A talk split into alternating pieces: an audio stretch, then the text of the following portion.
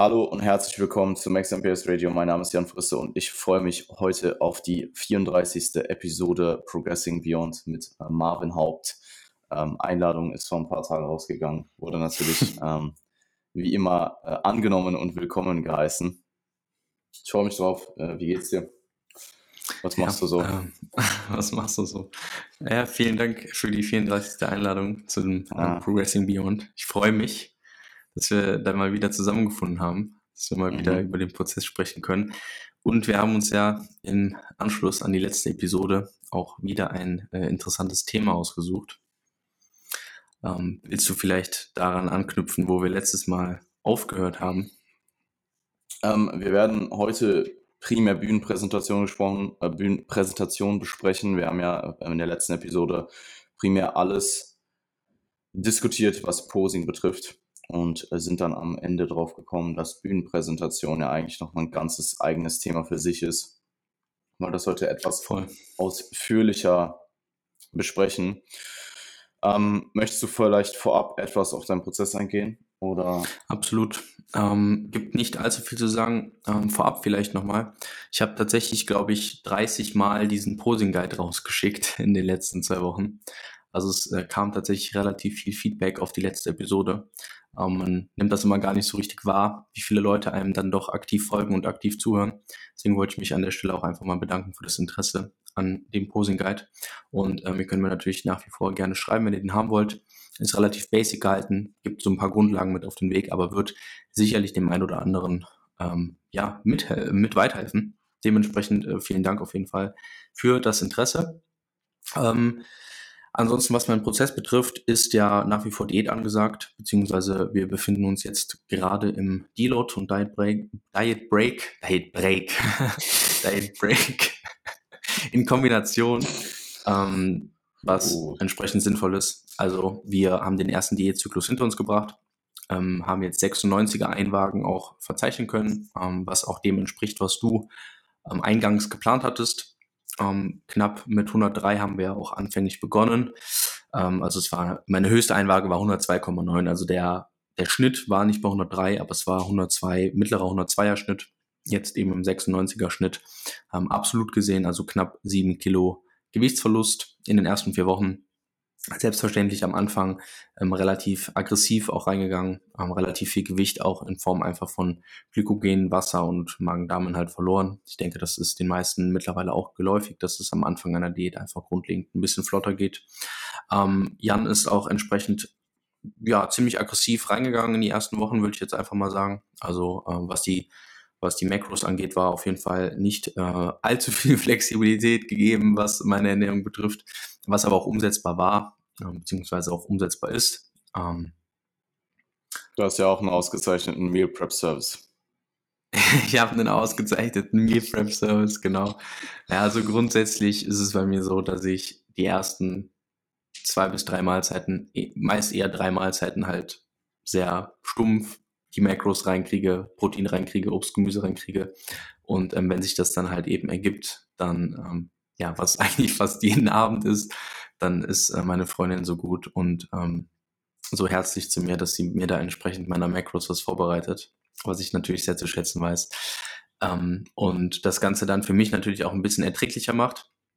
Dementsprechend alles gut. Also es ist halt nun mal eine Diät. Klar habe ich hier und da mal ein Hungergefühl. Klar ähm, merke ich das auch hier und da mal äh, kleines, ähm, kleiner Appetit vorhanden ist oder so, aber gut, das ist nun mal, ähm, ja, das ist etwas, was mit einer gewissen Akzeptanz einfach einhergehen sollte und mit den vielen Diäten, die ich jetzt schon gemacht habe in meinem Leben und auch mit deutlich härteren Diäten in deutlich, ja, kritischeren Körperfettbereichen ist das für mich eigentlich ziemlich easy bisher gewesen. Und ich denke, dass wir jetzt in den kommenden beiden Zyklen, wenn ich mich nicht täusche, werden wir wahrscheinlich noch zwei, maximal drei Zyklen dranhängen ähm, eine gute Form erreichen werden, ähm, eine mhm. gute, gute Ausgangslage erreichen werden und erste Einschätzungen treffen können. Also wir wiederholen jetzt den Prozess eigentlich nochmal, ähm, den wir jetzt in dem vergangenen Zyklus hatten. Und dann wird sich das Ganze ergeben. Ähm, zum Training vielleicht noch. Das äh, haben wir ja auch für die, Idee. oder ja. wolltest du, wolltest vielleicht, du vielleicht kurz aufgreifen.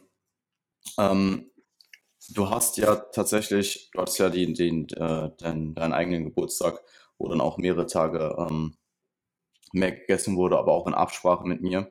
Und wir haben ja. dadurch etwas Zeit am Anfang verloren, also gar nicht so aggressiv verloren, wie wir es vielleicht mit dem oder wie ich es vielleicht mit dem aggressiven Defizit geplant hatte, haben wir aber jetzt oder hast du dann jetzt zum Schluss definitiv wieder wettgemacht. Also wir sind jetzt beim Ende doch wieder bei äh, tiefen Einwagen rausgekommen. Ähm, war es, war es, waren es 97er Einwagen? Ne, es waren 96er Einwagen jetzt sogar. Ah, okay, also, 96er, aber hohe 96er Einwagen. Ja, und mein Lowest war 96,4, glaube ich.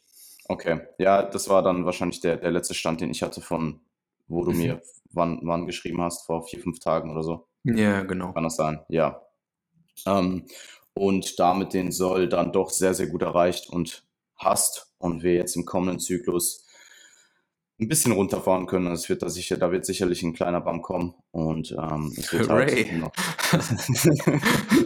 ich kann wieder Reis essen, geil.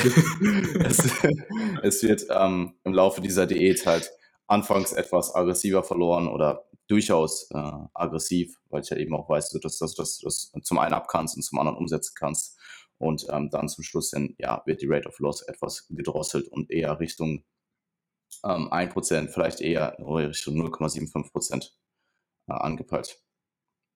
Wohingegen yes. es ja jetzt die ersten, ersten vier Wochen zwischen 1,25 und 1,5% war. Ja, also ich denke, dass das vielleicht auch eine ganz gute, ein ganz guter Punkt nochmal ist. Ähm, ich habe ja in Absprache mit dir einfach auch nochmal mir die Freiheit genommen, eben an sozialen Events wie beispielsweise meinem eigenen Geburtstag äh, teilzunehmen. Ähm, dementsprechend, ich bin nicht auf Prep und ich kann dann, wenn vor allem der Coach dann auch ein, ähm, eine entsprechende Entscheidung mit mir zusammentrifft, ähm, natürlich auch in einer Diät äh, den einen oder anderen Tag ähm, genießen, sofern das eben dem Gesamtprozess nicht zu stark schadet. Also ich habe da jetzt nicht reingebinscht oder so. Ich war halt Steak essen, äh, war ein bisschen higher fat mäßig unterwegs.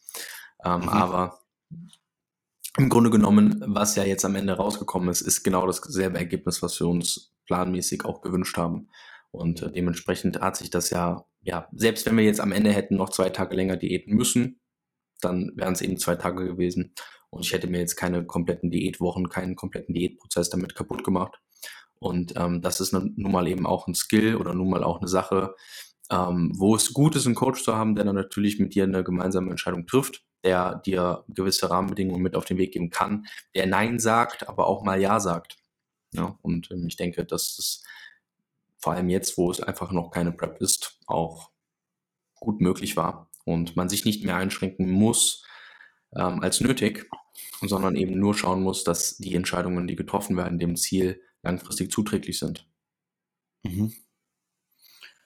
Ja, absolut. Man hätte vielleicht in dem Kontext dann die Kalorien zum Ende hin wahrscheinlich etwas weiter angehoben, wenn du jetzt schneller verloren hättest am Anfang. Weil es war ja wirklich so, dass wir diese aggressive Rate of Loss angepeilt haben und dass sie, dass wir immer ein bisschen drunter waren, immer eher bei 1%, die ersten drei Wochen. Ja. Und ja, die vierte Woche zwei, war dann quasi der Drop, der, das zusätzliche Gewicht, was in den ersten Wochen nicht verloren wurde, war dann in der vierten Woche eben mit drin und somit bis jetzt genommen soll. Also Endergebnis genauso, wie wir es haben wollen. Und das ist nun mal das, was zählt.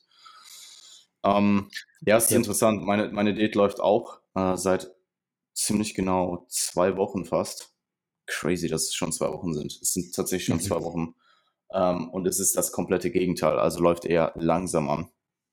Ich habe ähm, jetzt vielleicht in zwei Wochen eins, anderthalb Kilo runter. Okay. Und ähm, ich bin mal gespannt. Also checken ist an Lukas raus. Äh, ich werde die Antwort da heute im Laufe des Tages bekommen und ich gehe auch davon aus, dass, ich, dass wir die Kalorien reduzieren. Also wir sind mit 2700, glaube ich, reingegangen. Dann gab es letzte Woche den ersten Drop auf 2600 und ich habe ihm halt jetzt gesagt, hey, ähm, lass mal, lass mal ein bisschen pushen, ähm, weil mhm. das Gewicht gerade diese Woche sich dann tendenziell noch eher gehalten hat. Ähm, was ich sagen muss in Bezug auf das Training, ich merke, dass ich im Training tatsächlich jetzt gerade zum Anfang mehr Drive habe weil ich halt im Training auch, sobald ich diete und dann halt einfach höheres, einen höheren Step-Count habe, auch im Training mehr laufe. Und wenn ich zwischen meinen Satzpausen laufe und dabei irgendwie euphorische Musik oder so höre, ich, es gibt mir den übelsten Tunnel. Also ich schaue weniger aufs Handy. Ich habe gefühlt, mach, bin effizienter, was meine Satzpausen angeht. Also ich erhole mich besser in meinen Satzpausen und habe das Gefühl, dass ich tendenziell schneller durchs Training durchkomme. Und Training ist auch für mich irgendwie vom mentalen Aspekt, zumindest die ersten paar Wochen, ähm, sehr geil. Also ich finde das sehr, sehr gut.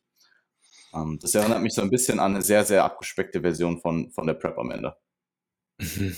Ja, ich habe eine ähnliche Beobachtung gemacht, vor allem in den ersten ein, zwei Wochen. Muss aber sagen, dass es dann zum Ende vom Zyklus auch ein bisschen zäher geworden ist, wo ich mich Ja, dann auch ein bisschen mehr bemühen musste, ähm, Fokus beizubehalten okay. und ähm, da halt auch einfach ja möglichst äußere Umstände zu minimieren, also Gespräche und Mhm. Interaktion zu minimieren und halt wirklich einfach im Training, mental im Training zu bleiben, weil mir der Wiedereinstieg dann halt einfach sonst mental einfach relativ schwer gefallen ist. Ähm, was sicherlich auch daran liegt, dass Carbs halt in dem Sinne vielleicht auch einfach Mangelware waren.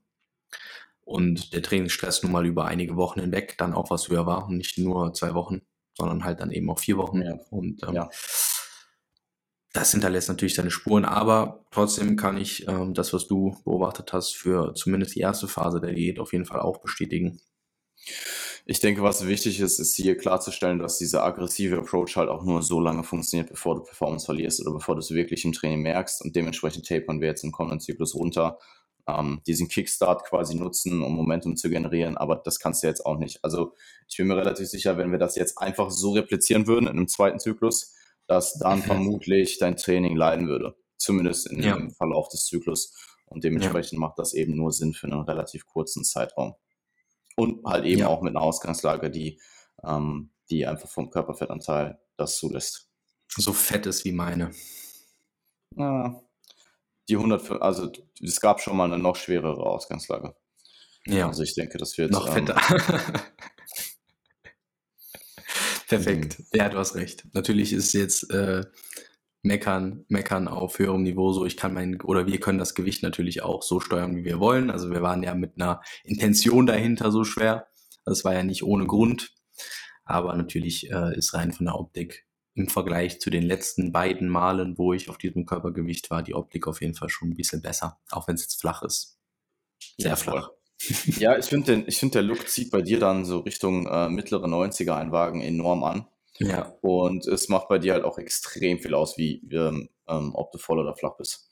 ja. Also ich sehe tendenziell flach besser aus. Hm. Okay. Ja. Ja, bei mir ist Also, so, glaube ich, was der heißt Switch. besser?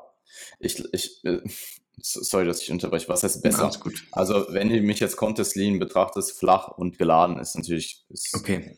Mal wieder was anderes. Aber so bei normalen Diäten habe ich tendenziell das Gefühl, dass ich, ähm, dass ich, sobald ich anfange, wieder im Überschuss zu essen oder Richtung Überschuss, dann direkt so einen leichten Film drauf habe, ähm, der dann rein Okay. visuell die, Optik so ein bisschen verschlechtert. Klar, ich bin praller, aber halt auch visuell einfach nicht so äh, lean dann. Okay, ja, ich habe bei mir eher das Gefühl, also ich glaube so im 93er Bereich flach. Beim letzten Mal dachte ich von der Optik so, ja, das, das ist akzeptabel. Da habe ich auch wieder, habe ich auch wieder Videos und äh, Fotos im Gym gemacht. Also das ist dann so der Punkt, wo ich weiß, okay, da, da ist das Wohlbefinden einigermaßen in Ordnung, einigermaßen normal. Und als ich dann wieder im Überschuss war, so mit meinen 94, 93,5, 94, 94,5, da war die Form schon so, dass ich da bin ich auch, äh, bin ich auch schwimmen gegangen und so und habe nicht gedacht, okay, ich bin der Wahl, sondern habe hab halt da ähm, entsprechend mich auch ganz, ganz gut gefühlt. Also ich ähm, bin gespannt. Ich denke, das werden wir ja den nächsten Zyklus auch erreichen, diesen Ja. State. Ähm, aber wenn du das jetzt zum Beispiel mal mit dem etwas über 90 vor der Prep vergleichst, wie hast du dich da gefühlt? Warum Das lachst du ist, denn eine, jetzt? äh, ist eine Fangfrage, ich merke das schon. Ähm, ja, die, ich, ich hatte vor Prep Kick auf 219 war mein höchstes Gewicht, glaube ich, 91,5 oder 92 oder so um den Dreh. Und da war ich, ähm, da war die Form halt gefühlt so, wie sie jetzt zuletzt mit 103 war. Mhm. Ähm, Ich sag ja und Schwergewicht. ich glaube, das, ist- ich glaube, das ist nicht übertrieben, wenn ich das sage, weil Jan kennt das Bild. Ja, Ähm, ja gut, ich hatte, ich habe jetzt auch schon noch eine gute Tonne so. Also ist jetzt nicht so, als hätte ich, äh, hätte ich Apps oder so. Aber ähm, da war schon, da war schon ein anderes Level. da bist, war du da schon auch, so. bist, du, bist du da auch schwimmen gegangen vor der Prep? Da bin ich, da bin ich auch schwimmen gegangen. Da war es mir egal. Okay. Da war es mir War es egal. dir da egaler als jetzt? Ja, ich glaube schon. Okay. Ich glaube schon, weil da, da war so, da war kein Druck hinter, weißt du? Ja, da wusste Da waren keine Erwartungen da. ist. Da wusste ja, weiß jetzt auch keiner, aber damals noch weniger. so, weißt du, da war einfach nicht der Gedanke da, so, hey, so, man hat halt schon mal gezeigt, wie es sein kann, weißt du? Ja. Mhm, Und das, das ist natürlich eben jetzt nicht der Fall. ja, interessant. Gut. Ja, ansonsten, ähm, ich habe mit äh, Julian Lower trainiert, bin dabei fast draufgegangen.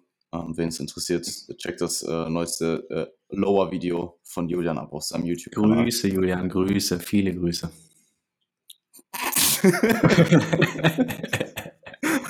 okay. Oh, Wollte nur Hallo das- sagen. Das, Hallo, war einfach, das waren einfach die passiv-aggressivsten, liebsten Grüße, die ich jemals gesehen habe. die du je gehört hast. ja. Na, ist gut. Ja, ähm, ansonsten muss ich einfach schauen in näherer Zukunft, einfach weil aktuell halt wirklich gefühlt jede Woche oder jede zweite Woche ähm, jemand von mir hier ist, dass ich einfach mein eigenes Training manage, und ähm, Training mit Athleten. Ich mache das super, super gerne. Es macht auch immer Spaß. Es ist halt einfach immer irgendwo ein Trade-off. Und ähm, das ist definitiv, definitiv eine Sache, die natürlich jetzt dieses Jahr auch nochmal deutlich mehr stattfindet als letztes Jahr, weil letztes Jahr zu der Zeit waren wir im Lockdown. Und Mhm. ähm, da Mhm. sind zwar auch im Laufe ähm, der Zeit dann, wo die Gyms wieder geöffnet haben, Athleten ähm, hergekommen. Aber es war nicht in dem Ausmaß, wie es aktuell der Fall ist. Und vor allem auch nicht in so einer großen Zeitspanne.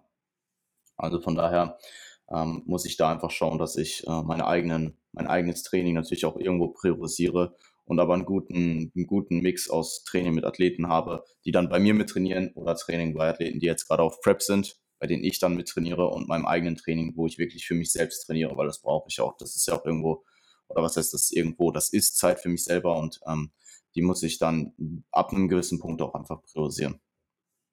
Das ist ja Yes. ein interessantes Thema, finde ich. Hast du das, trainiert ihr bei, bei euch im Cleverfit manchmal zusammen? Nein, oder? Ähm, wir sind teils halt einfach gemeinsam da. Also man trifft sich gemeinsam zu einer Uhrzeit zum Beispiel oder so. Also weiß ich nicht, äh, keine Ahnung, Justin oder Sven oder sowas. Und das sind, denke ich, so die, mit denen ich, wenn dann am meisten im Gym Zeit verbringe.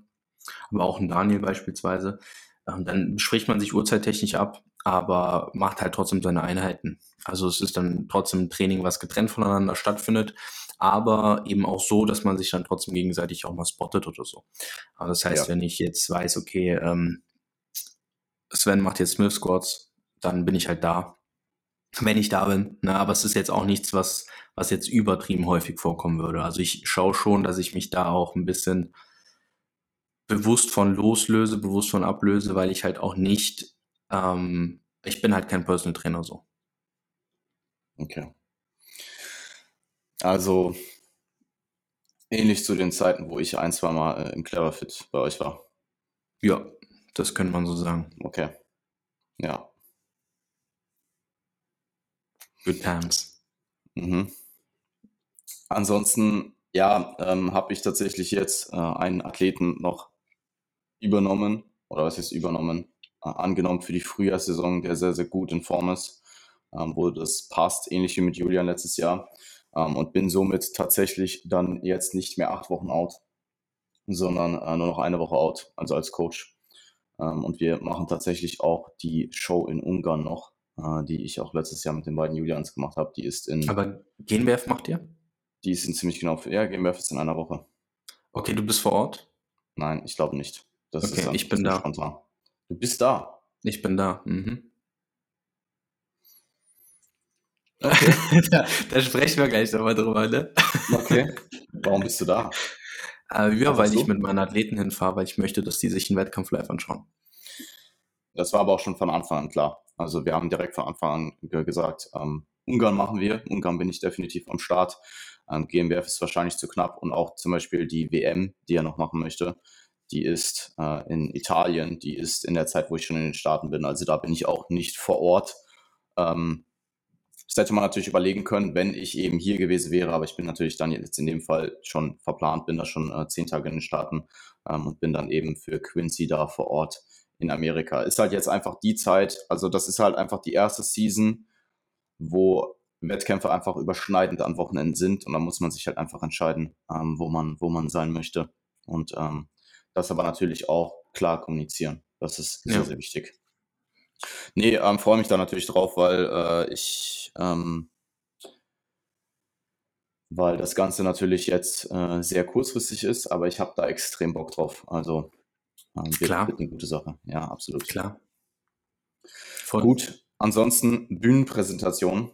Ähm, möchtest du vielleicht da einschneiden und ähm, anfangen und dann ergänze ich einfach. Klar. Ähm, also grundsätzlich ist es ja ähm, eine, eine, eine Sache der Präsenz, eine Sache des Verhaltens. Also wie gehe ich auf eine Bühne, ähm, was mache ich auf der Bühne und was sind die richtigen Verhaltensweisen auf der Bühne, um eben das Ergebnis letzten Endes, die Präsentation und auch daraus resultierend das Judging und das Ergebnis eben möglichst positiv zu beeinflussen. Um, das bedeutet, das beginnt in dem Moment, wo du den ersten Schritt vom Backstage auf die Bühne machst. Das heißt, sobald du die Treppe auf die Bühne gehst, sobald du auf die Bühne gehst, der Gang auf die Bühne ist dein erster Eindruck. Das bedeutet, ähm, du, will, du willst natürlich als Bodybuilding-Athlet in diesem Moment bereits so pompös wie möglich, sage ich mal, aussehen. Das heißt, wenn du da eben schon mit hängenden Schultern und äh, unkontrollierter Atmung auf die Bühne gehst, dann ist das ein Problem, weil du dann eben schon den ersten Eindruck verlierst. Und du möchtest natürlich den ersten Eindruck schon nicht negativ verlieren an die Judges. Das heißt, du gehst mit einer aufrechten Brust, mit einem flachen Bauch, mit einer guten Haltung und mit einem selbstbewussten Auftreten auf die Bühne, weil das ist das Erste, was die Judges von dir sehen. Du kannst dann natürlich äh, die Judges bereits anschauen, du kannst einen, einen, Blick herstellen, du kannst halt eben versuchen, eine gewisse, eine, eine gewisse ähm, Verbindung herzustellen, sage ich mal, auch zu den Judges und ähm, vielleicht sogar auch ein bisschen ins Publikum hinein. Ähm, aber im Grunde genommen ist das der erste Eindruck, den die Judges und generell alle von dir haben. Und dementsprechend solltest du da bereits ansetzen und da dich bereits so gut und so professionell wie möglich verhalten. Gehst dann eben entsprechend auf die Bühne und gehst sofort in die Front Relaxed. Und das ist auch die Pose, in der du die meiste Zeit verbringen, in der du die meiste Zeit verbringen wirst. Das heißt, immer, wenn nichts von dir erwartet wird, wenn du zu nichts aufgefordert wirst, wenn gerade nichts passiert, dann stehst du in der Front relaxed. Und ähm, du kannst sie natürlich zwischendurch neu aufbauen, dich vielleicht kurz ausschütteln, aber das ist die Pose, in der du deine Zeit verbringst, wenn nichts anderes von dir erwartet wird. Mhm. Und ähm, das ist so grundlegend erstmal das, der Gang auf die Bühne und die Front Relaxed. Damit beginnt es, und das sind, also die Front Relaxed vor allem, sind mit die wichtigsten Bestandteile deiner kompletten Bühnenpräsenz, weil es eben auf die Zeit, die du auf der Bühne verbringst, im, im, in Relation einfach sehr viel vorkommen wird, dass du in dieser, in dieser Pose stattfindest. Und ähm, deswegen ist es so unfassbar wichtig. Ja, ähm, du hast hier auf jeden Fall ein paar gute Punkte gebracht. Ich habe mir tatsächlich im Vorhinein eher so spezifischere Sachen ähm, notiert und du bist jetzt sehr broad, aber sehr gut einfach allgemein in die Thematik eingestiegen. Ähm, grundsätzlich kann man einfach sagen, die Judges schauen dich an, sobald du auf der Bühne bist. Also sobald du auf der Bühne bist, ist Game Time, du wirst angeschaut, du musst dich präsentieren. Alles, was du machst, zählt zu deiner Wertung am Ende. Unterbewusst ja. oder bewusst. Ja. Und ähm, Ausstrahlung ist nun mal einfach enorm wichtig. Professionalität auszustrahlen ist enorm wichtig. Und das unterscheidet auch, sage ich mal, den Hobbyathleten zu dem Athleten, der es wirklich sehr, sehr ernst meint und eben das Maximum rausholen möchte.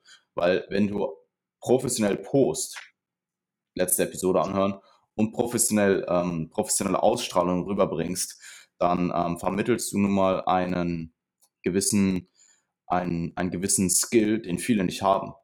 Also das ist eine Leistung. Leistung. Ja, absolut, das ist eine Leistung. Und das ist eine Leistung, die in der Regel Genetik beiseite nun mal sehr, sehr, sehr viel von Übung ausgeht. Klar, es gibt einfach Leute, die können sich besser bewegen, bewegen. Ähm, die sind einfach vielleicht feinmotorischer und dann gibt es halt einfach Leute, die müssen halt, die müssen halt diesen, diesen Aspekt, den sie vielleicht nicht haben, auslöschen durch mehr Übung. Aber grundsätzlich ist Posing etwas, was zum großen Teil einfach Übung ist. Und das gleiche gilt für Präsentation. Du kannst lernen, dich zu präsentieren. Wenn du jetzt gerade nicht gut daran bist, dann fang an, fang klein an, mach kleine Schritte und lerne es. Das ist genau, ähm, ähm, das ist genau auch die Sache, wenn man sich die Frauenklassen anschaut und diesen typischen quote-unquote Sass, Das musst du lernen, wenn du das nicht kannst. Der Diva-Modus. Absolut. Und auch auf hohen Schuhen zu laufen, gerade wenn du es vielleicht privat nicht so viel machst, ist etwas, was du lernen musst. Und das musst du einfach, das musst du üben. Ähm, Nichts, worüber du nachdenken müsstest. Das soll automatisiert ja, stattfinden. Absolut. Generell, sobald du auf die Bühne kommst, machst du. Du denkst nicht mehr nach. Du denkst jetzt nicht, du läufst nicht auf die Bühne und denkst dir, hey, ich laufe jetzt diese 10 Meter bis zum Bühnenrand und mach da meine Front Relax. Du läufst dahin und machst deine Front Relax, darüber denkst du nicht nach. Genauso, wenn die Posen aufgerufen wirst, du machst einfach das, was du seit Monaten machst und was du seit Monaten geübt hast. Und wenn du das geübt hast und wenn du das dann endlich hast, dann klappt das auch. Also ich kann mich ganz genau erinnern, wie ich bei der AMBF 2019 rausgelaufen bin und da war einfach nichts mehr mit Denken. Da hat man einfach gemacht. Du hast ja eh, ich habe gefühlt fast nichts gesehen. Es war super heiß und ich habe einfach gemacht. So. Ähm, ich weiß nicht, wie es dir ergangen ist bei, bei der Juniorenklasse, bei der GmbF, aber da war, da war Kopf aus. Also da hat man einfach nur noch gemacht. Ja, ja, das ist dann äh, sehr viel auf einmal. Und wenn du dann halt eben diese Eindrücke verarbeitest und gleichzeitig aber dir noch Gedanken machen musst, was gerade auf der Bühne stattfindet, dann ist das halt ein, dann ist das für dich auf jeden Fall nicht zuträglich. Das heißt, alles andere, was du automatisieren kannst, was du üben kannst, was du einstudieren kannst, studierst du ein, damit dich der Rest nicht überfordert, weil sonst hast du da, sonst stehst du da und bist einfach grundlegend aufgeschmissen. Ja, ich glaube, es ist einfach, es ist wichtig, dass man mit relativ klarem Kopf auf die Bühne geht. Also was mhm. zum Beispiel, was ich zum Beispiel bei der Armwerf auch hatte, ist, dass ich mich ähm, in dem Bereich Backstage, wo man sich aufgepumpt hat, vor, bevor man auf die Bühne gegangen ist, an dass ich mich dort extrem viel umgeschaut habe. Und das hat mir in dem Moment absolut nicht gut getan. Und ich würde wirklich schauen, wenn du eine Person bist, die eher anfällig für sowas ist, dass du dir vielleicht eher einen Ort suchst, der ein bisschen ruhiger ist, vielleicht irgendwo um die Ecke oder irgendwo hinter einer Wand oder was auch immer, wo du einfach nicht so viel Eindrücke die ganze Zeit bekommst von den anderen Athleten und du dich mehr noch auf dich selbst konzentrieren kannst, weil sowas kurz bevor du auf die Bühne gehst, kann dich nochmal extrem verunsichern. Gerade wenn du First-Timer bist, gerade wenn das dein erster Wettkampf ever ist. Ähm, und das habe ich bei der ANBF hatte ich das und ich habe das im Nachhinein reflektiert und habe das dann wirklich bei der GNBF komplett umgesetzt. Also bei der GNBF habe ich wirklich mich nur auf mich selbst konzentriert und ich habe mich da nicht umgeschaut. Ich habe mich aktiv, ich habe aktiv probiert, mich nicht umzuschauen. Und das hat mir in Bezug auf die Mentalität und in Bezug auf mein Selbstvertrauen auch dann, wenn du auf die Bühne gehst, extrem viel gebracht.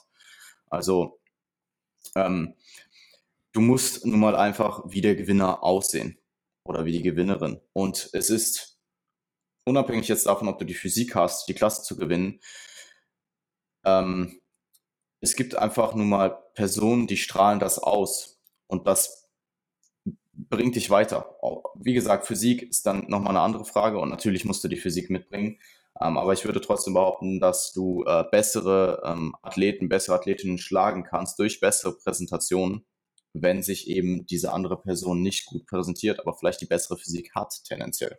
Weil es ein Präsentationssport ist. Es, weil es ein Präsentationssport ist. Und yep.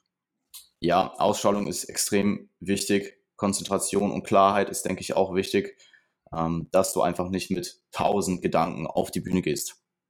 Das geht nun mal ja. einfach einher, indem du dich auf dich selbst konzentrierst und im Vorhinein halt einfach schaust, dass du ähm, nicht in ähm, Vergleichen versinkst. Weil im Endeffekt, ja. du gehst auf die Bühne, um dich dann da möglichst objektiv vergleichen zu lassen. Vergleich dich nicht vorab Backstage. Und vor allem Backstage, gerade für die äh, Bodybuilder hier.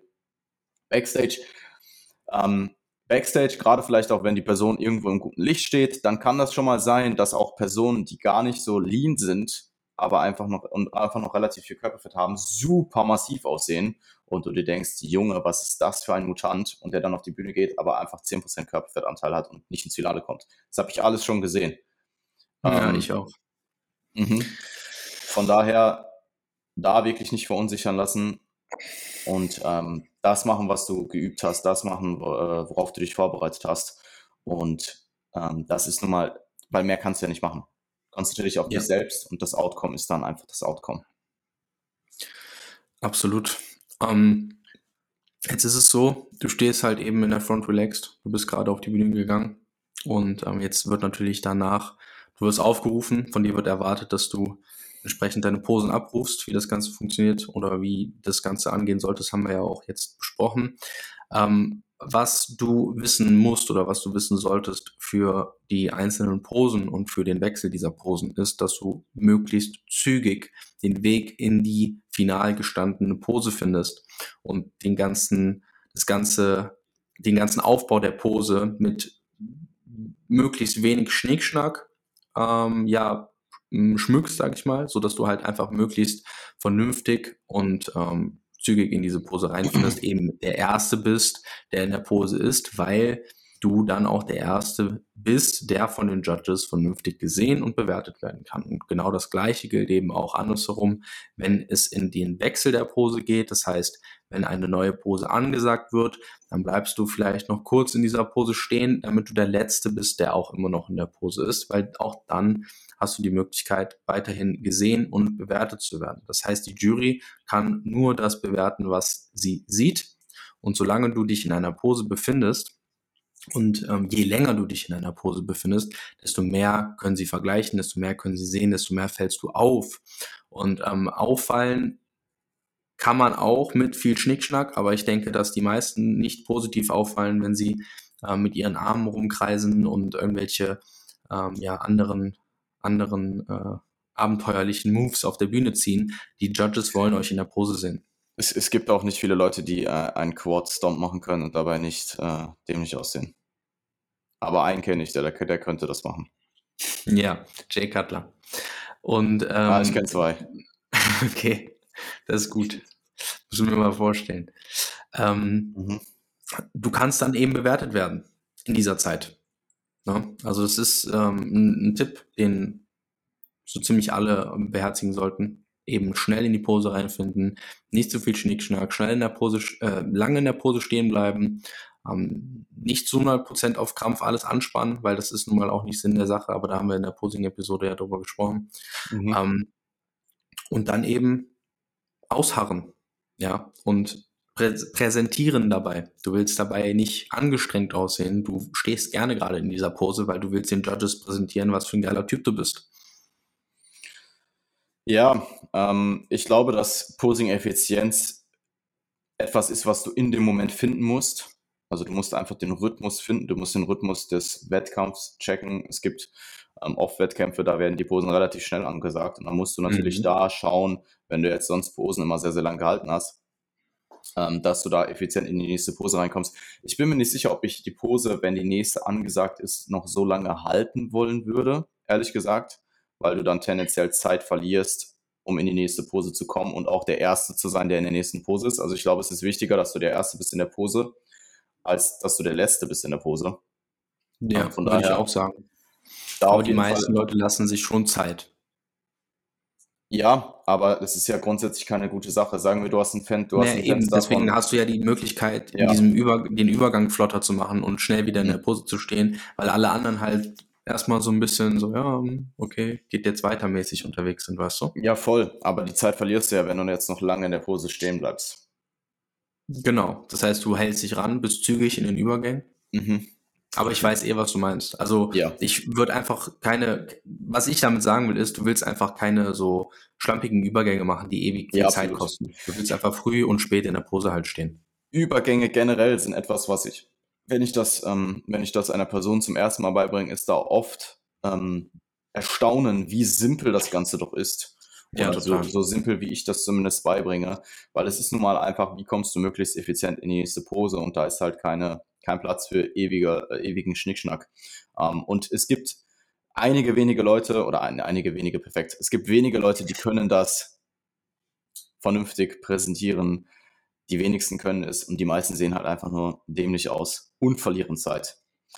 Ähm, ja. Und wenn du dann eben die Person bist, sagen wir, du hast ein Zeitfenster von acht Sekunden, in der eine Pose gehalten wird, sagen wir zehn, zehn Sekunden, und du bist aber erst in Sekunde fünf da, weil du noch deine fünf Schnörkel gezogen hast. Dann bist du halt einfach der Idiot, der nicht angeguckt wird, fünf Sekunden.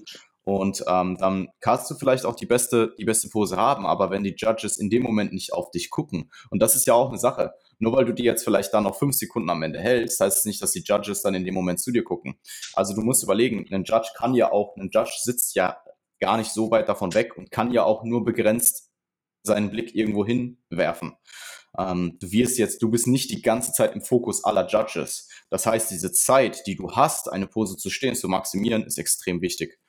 Und ähm, wenn du jetzt eine Klasse hast, wo Posing sehr, sehr lang gehalten wird, wiederum, und du merkst, dass du, dass die Pose fadet, dass du zum Beispiel bei einer Front Double By immer kleiner wirst, dass die einbricht, dann kann es auch da, da, da kann es durchaus Sinn machen, die einmal kurz abzubrechen und effizient neu aufzubauen, weil zum einen bist du dann die Person, wenn alle jetzt die Pose stehen, die sich dann bewegt und das zieht nun mal auch tendenziell Blicke auf dich, ähm, wenn es eben in dem, in dem Kontext ist, dass alle die Pose bereits stehen.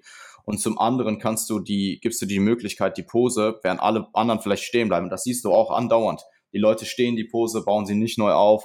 Und wenn die dann 20 Sekunden abgefragt wird oder so, dass die Leute, gerade wenn sie eben die Stamina nicht haben, halt komplett einbrechen und die Pose dann vielleicht am Anfang 100% hatte und nach 10 Sekunden nur noch 50. Also wirklich einfach gar nichts mehr, die ganzen Beine nicht mehr angespannt sind und gar keine Details mehr vorhanden sind.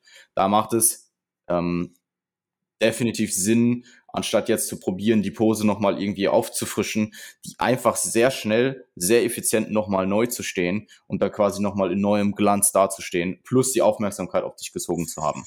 Sowas kann man definitiv machen. Auch das Energiesparen im Hintergrund, wenn du gerade nicht aufgerufen bist, wenn du gerade nicht im Vergleich bist, im Hintergrund, du stehst deine Front relaxed, das gehört zu der, zu der, zu der, zu der Professionalität, die wir gerade besprochen haben. Du stehst deine Front relaxed, du stehst nicht relaxed im Hintergrund. Du wirst vielleicht in dem Moment nicht aktiv gejudged, aber das ist nun mal, das wirkt einfach unprofessionell und auch wenn das nicht aktiv ins Judging mit einfließt, das hat, wird ein unter, unterbewusst wird das auf die Judges einen Einfluss haben. Und wenn ja. du im Hintergrund stehst, dann stehst du deine Front relaxed, du stehst die vielleicht nicht 100 Prozent. Da ist es auch wichtig, dass du Energie sparst. Zum Beispiel bei der Arnwerf letztes Jahr, ähm, wenn da 20 Athleten auf der Bühne waren, ähm, die wurden in vier verschiedenen Gruppen nach vorne gerufen und die wurden auch lang verglichen. Dann standst du vielleicht mal 20 Minuten da im Hintergrund, hast deine Front Relax gehalten. Und auch wenn du das, ähm, auch wenn du das können solltest, ist das natürlich immer noch harte Arbeit, dann im Hintergrund da so lange zu stehen.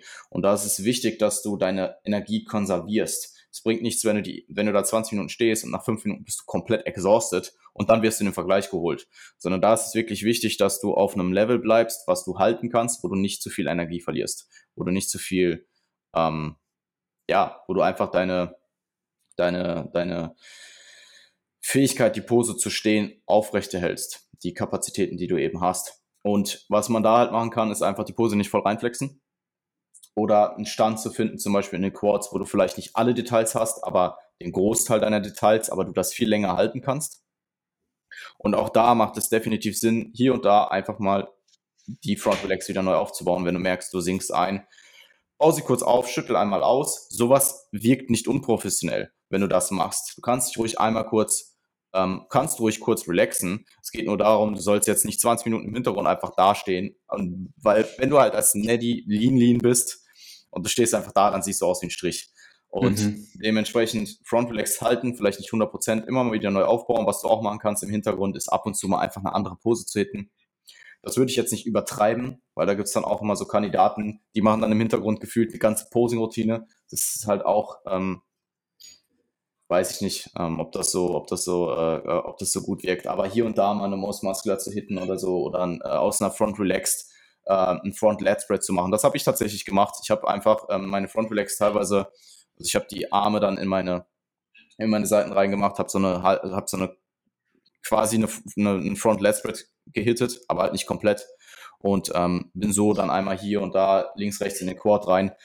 Das kann man schon machen und das gibt dir die Möglichkeit halt auch deine deine Energie zu konservieren und nicht einfach 20 Minuten als straight in der Front Relax zu stehen. Und diese Sachen so klein sie jetzt auch klingen mögen, sind extrem wichtig. Und wenn du das alles bin, wenn du das alles berücksichtigst, dann wirst du am Ende ein besseres Ergebnis raus haben. Ja, es ist, es ist ja auch so, dass auf einem höheren Level, wenn wir jetzt vielleicht von Finalplatzierungen sprechen, dass solche kleinen Details eben auch was ausmachen können und dass solche kleinen Details, wenn du sie alle beherrschst, eben auch einen größeren Unterschied machen können, was den Gesamteindruck von deiner Präsentation angeht. Und das wiederum ähm, sollte Argument genug sein für alle anderen oder für alle, die zuhören und auf die Bühne gehen wollen, genau solche Details eben auch zu beachten und zu beherrschen und nicht nur für mit einem guten Fundament und mit guten Grundlagen auf die Bühne zu gehen.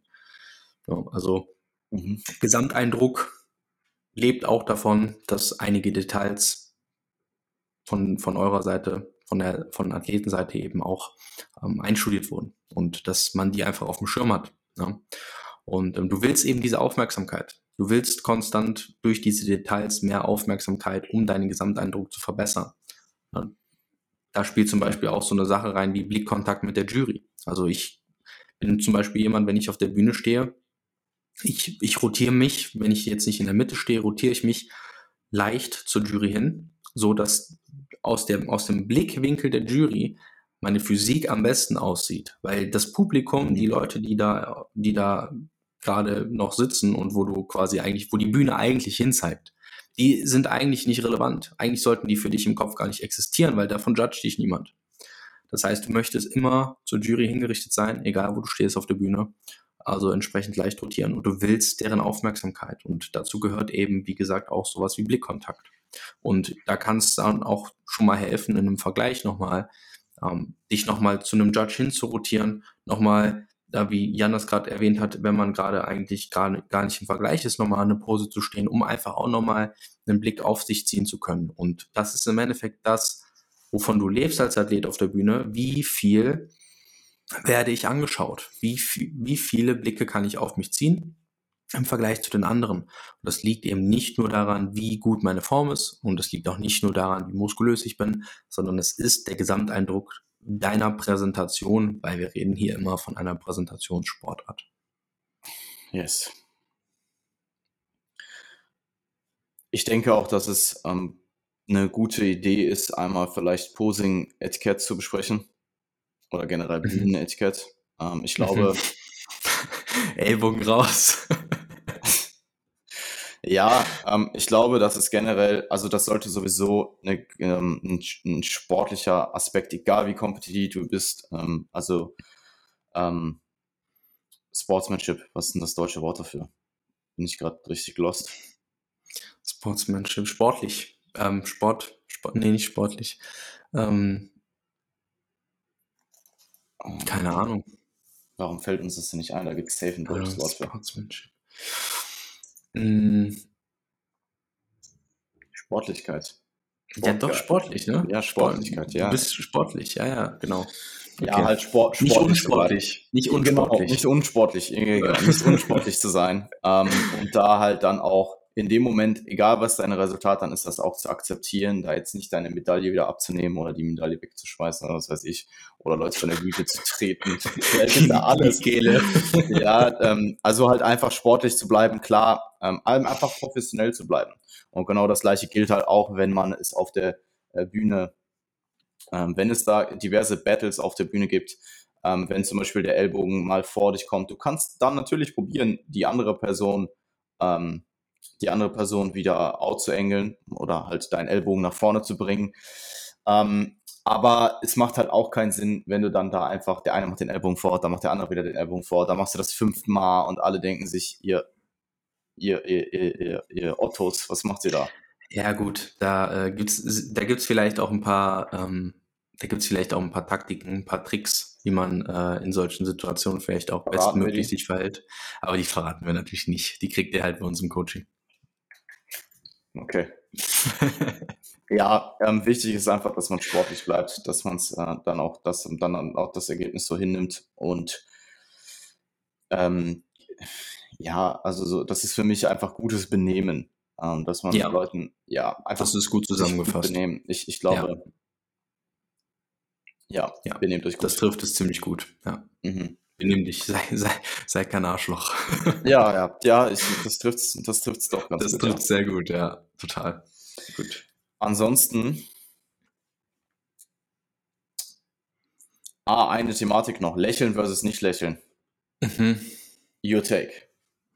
My take. Ähm, ich würde sagen, es kommt so ein bisschen darauf an, was du so fühlst für dich persönlich, weil ähm, ich glaube, also es geht beides es geht beides. Du solltest halt nicht aussehen wie Gargamel so. Also du solltest schon so ein bisschen, selbst wenn du nicht lächelst. Shredded, Shredded Gargamel. Einfach wie Gargamel, wie Gollum. ähm, also du solltest, du solltest, wenn du mit einer gewissen Ernsthaftigkeit auf der Bühne stehst, solltest du diese Ernsthaftigkeit aber mit einer gewissen Aura auch vertreten können. Das heißt, ähm, da muss ein gewisser, da muss dann halt so ein Competition-Vibe einfach mit rüberkommen. Und du solltest nicht einfach nur garstig aussehen, wenn du auf der Bühne bist. garstig. aber also ich weiß nicht, was, was du so witzig findest. Ja, ich finde das gerade einfach witzig. Deine okay, Wortwahl. ja gut. Gargamel und garstig finde ich witzig. Ja, der garstige Gargamel auf der Bühne hat gar keinen Bock, seine Präsentation zu machen, will auch eigentlich gar nicht da sein. Was meinst du, was die Judges dann denken? Ne? Ja. So, auf der anderen Seite, wenn du competitive bist, wenn du gut aussiehst, wenn du auf die Bühne gehst mit einer gewissen Ernsthaftigkeit, man sieht, dass du das willst und du dabei vielleicht nicht lachst, aber du trotzdem eine gewisse Ausstrahlung hast, dann ist Ausstrahlung ja im Endeffekt das, was entscheidet. Und wie du deine Ausstrahlung rüberbringst, ob du das mit einer, mit einem freudigen Gesicht machst, mit einem Lächeln oder vielleicht mit einer bisschen bisschen seriöseren, bisschen autoritäreren Ausstrahlung. Das ist, denke ich, der Person selbst und dem, was sie fühlt, überlassen oder sollte der Person überlassen sein. Mhm. Ja, ansonsten, ich glaube einfach, dass die meisten Leute besser bedient, besser dran sind, wenn sie lächeln. Ja. es sollte dennoch ein, es sollte ein Lächeln sein, was äh, nicht angestrengt lächelt. Äh, also, das, also du musst halt deine, an, deine, deine Angestrengtheit mit deinem Lächeln kaschieren. Und ich finde grundsätzlich, dass man neutral gucken kann, also nicht lächeln. Du sollst jetzt nicht böse schauen, weil ich glaube, böse schauen ist halt immer so eine, ist halt tendenziell einfach unsympathisch. Mhm. Äh, äh, wir sollten jetzt vielleicht mal kurz differenzieren. Wir reden jetzt von Männer Bodybuilding. In den Frauenklassen, in der Mans Physik lächelt, ihr braucht Ausstrahlung, ihr müsst möglichst äh, sympathisch und charismatisch wirken. Ähm, wir reden jetzt von den Bodybuilding-Klassen. Also bitte nicht in der Bikini-Klasse böse schauen oder in der Kein Gargamel sein. Kein Gargamel sein. Das ist nämlich sonst sehr, sehr problematisch. Ähm, wir sprechen jetzt von der Männer-Bodybuilding-Klasse und ähm, du kannst grundsätzlich, ich habe auch nicht gelächelt, ähm, du darfst halt, du musst halt aufpassen, dass dieser neutrale Blick nicht in Angestrengtheit, also dass du nicht angestrengt, dass du nicht neutral schaust, aber dabei auch angestrengt, weil dann schaust du einfach nur angestrengt. Dann lieber lächeln und anstrengend aussehen, als einfach nur neutral, einfach nur angestrengt. Ja. Ähm, aber grundsätzlich gibt es, denke ich, Personen, die auch mit einem, das ist halt stark auch, auch abhängig vom Charakter, denke ich, die äh, auch ohne Lächeln gut fahren, muss aber halt irgendwie zu dir passen. Also wenn du jetzt der übelste Sunnyboy bist, dann äh, würde ich vielleicht auch einfach lächeln, weil dann passt es vielleicht auch einfach zu dir. Ja, auf jeden Fall. Vielleicht äh, abschließend noch eine Kleinigkeit. Ich weiß nicht, wie viel du noch hast, aber ich habe nicht mehr viel. Ich, äh, das war's von meiner Seite aus. Okay. Ja, ich hätte vielleicht noch was zu Anweisungen vom Coach gesagt. Weil das wäre okay. vielleicht auch was, mhm. wo ich ähm, auf jeden Fall darauf achten würde, ähm, dass mhm. sowas halt in Absprache passiert. Dass du weißt, wenn du einen Coach hast, der anwesend ist bei deinen Wettkämpfen, was äh, durchaus sein kann, nicht sein muss, aber sein kann, dann ist es auch gut, dafür ein offenes Ohr auf der Bühne zu behalten, was dein Coach dir zuruft. Ähm, es ist teilweise ein bisschen schwerer, je nachdem, wie viele Leute in der Halle sind, je nachdem, was da so los ist, je nachdem, welche Klasse da gerade gejudged wird. Also es ist sicherlich was anderes in einem Gesamtsiegerstechen als in einer normalen Klasse oder so. Ähm, da ist es dann einfach ein bisschen turbulenter, ein bisschen lauter.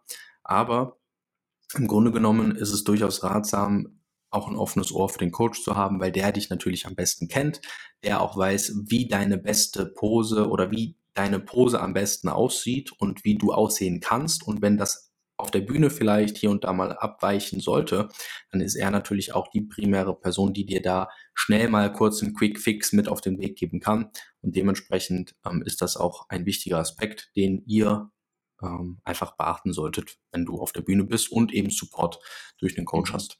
Mhm. Ja, ähm, ich schaue in der Regel im Vorhinein, wo ich mich platziere und dann sage ich das ähm, der Person, dass die Person sich eben auf diesen Bereich konzentriert, weil es kann halt wirklich gut sein, dass ihr nicht seht oder sehr wenig seht und dann in dem Tumult den Coach zu finden, gerade wenn es sehr, sehr laut ist und sehr viel Durchruf ist, dann ist das schon, äh, ähm, kann das schon Aufgabe sein. Von daher, wenn man das im Vorhinein kalkulieren kann, einfach sagen, hey, ich stehe links vorne, dann wird sich darauf konzentriert, auf diese Ecke und wenn dann von da aus die Rufe kommen, dann ähm, ja, kann man sich eben, äh, kann man eben da schnell die, die Stimme des Coaches ähm, herausfinden oder schnell, schnell finden. Kommt natürlich auch ein bisschen aufs Organ an des Coaches. Also ich habe mir da letztes Jahr äh, die Seele aus dem Leib geschrien. Man muss aber auch sagen, dass es halt einfach nicht geht. Also ich kann das nicht bei jeder Klasse in jedem Wettkampf machen, weil dann bin ich nach der Saison halt einfach, brauche ich drei Monate Recovery Phase. Ähm, da werde ich mich dieses Jahr ein bisschen zurückhalten, weil ich halt auch selbst gemerkt habe, wie ermüdend das ist, wenn du halt schreist. Also Schreien ist ja nun mal ist eine, eine, eine Stress-Response. So im, im, ähm, im, wenn man jetzt mal die Vergangenheit betrachtet, evolutionär gesehen, war das in der freien Natur damals. Wenn in der, äh, ja, ähm, du hast halt gab da halt nicht so viel. Du hast halt, wenn, du hast halt wahrscheinlich geschrien, wenn du entweder mit äh, jemand anderem gekämpft hast oder halt irgendwie probiert hast, den, den Säbelzahntiger doch noch zu ich verschrecken. Ich wollte auch Säbelzahntiger sagen. der Säbelzahntiger halt doch noch irgendwie zu verschrecken, den halt anzuschreien oder so, bevor er dich halt dann zerfetzt. Ähm, da halt noch irgendwie der letzte, der letzte Überlebensinstinkt, der da reinkickt, schreist du den äh, Säbelzahntiger halt an das ist halt eine, eine, Stressreaktion und das wirkt sich auch auf den Körper aus. Also das ist, das wird Stresshormone ausschütten und wenn du das den ganzen Tag lang machst und dann halt irgendwie acht Wochenenden hintereinander, dann bist du danach im Eimer. Und da muss man sich halt, da muss ich mich dieses Jahr definitiv ein bisschen zurückhalten. Ähm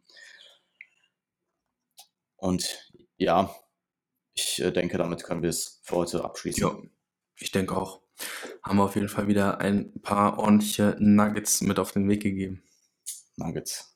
Ja. Nuggets. Guten Nuggets, du bist schon, du bist schon, man, man merkt dir der Fokus, Digga, das ist einfach der Fokus. Jetzt erstmal 20er Nuggets gönnen, gar kein Bock. Ach, jetzt, du meinst jetzt erstmal 20er Nuggets nicht gönnen.